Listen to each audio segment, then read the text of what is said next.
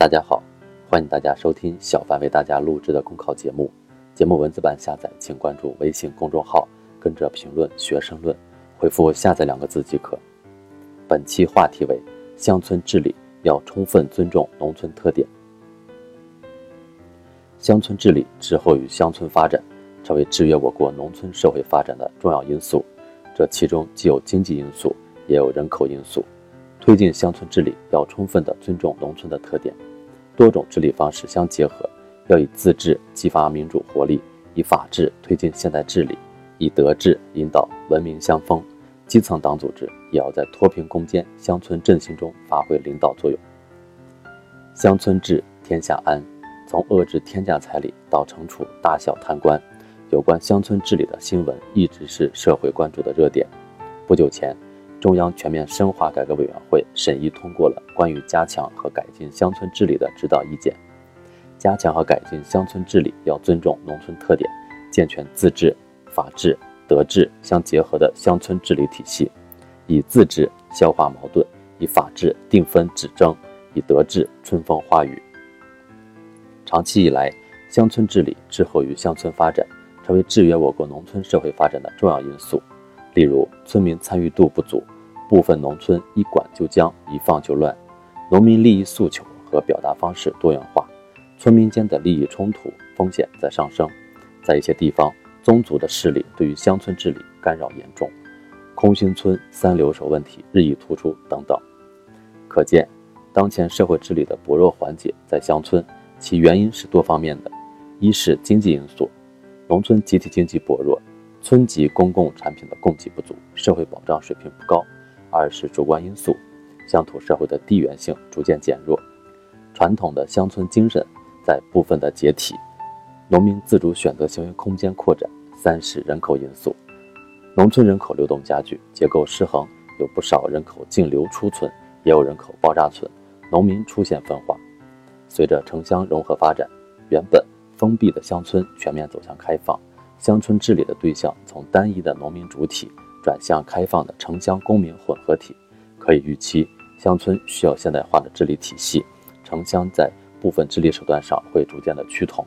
但与城市社会不同，乡村社会是熟人社会，乡村治理要充分的尊重农村的特点，多种治理方式相结合，要以自治激发民主活力，以法治推进现代治理，以德治引导文明相风。自治是核心，农民是乡村的主人。乡村治理体系与城市治理体系的区别在于，乡村治理是集体经济制度与村民自治制度相互交织下的治理。在村这样的公共空间里，公共事务多数是一些细小事务，虽说是细小，但涉及农民的切身利益，轻视不得。正因为细小，发挥村民自治的优势就很重要。当前一事一议，小微权力清单。村民说事等村民自治的模式值得推广。法治是保障，农村社会的法治氛围较城市有很大的差距。不少农民在市场经济活动中缺乏法治观念，遇到问题时很少想到运用法治的方式解决，甚至一些村干部也没有以法治的思维开展工作的自觉。未来乡村治理中，自治的事项会逐步的减少，适用法治的事项会增多。自治要以法治为前提。因此，要提高农民的法治意识，采取适合农民口味的普法方式特别重要。要通过培育市场契约精神，来规范农民的经济行为。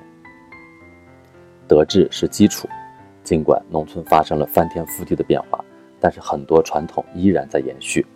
礼俗力量在维系村落秩序方面不可替代。在费孝通写出江村经济的江村，老干部、老党员、老教师。有资历的名望的群体，已广泛的参与到村庄的治理中来。现在的一些农村存在的天价彩礼、大操大办的问题，也需要发挥乡风民风的力量，用村规民约来化解。与自治和法治相比，德治更能降低农村社会的运行成本，今后要加以重视。需要强调的是，乡村治理要加强党的领导。目前，全国有一百二十八万个农村基层党组织，三千五百万农村党员，这是乡村善治的最坚实的基础。应当说，农村的许多社会问题都归到“散”字，农民缺乏凝聚力，缺少利益纽带和情感纽带，坚持党管农村，夯实基层组织是应对散字的良方。当前，农村正在脱贫攻坚，推动乡村振兴，基层党组织在这些重大的任务中应当发挥更重要的领导作用。本节目所选文章均来自于人民日报、求是网、学习强国 APP，更多内容请关注公众号，跟着评论学申论。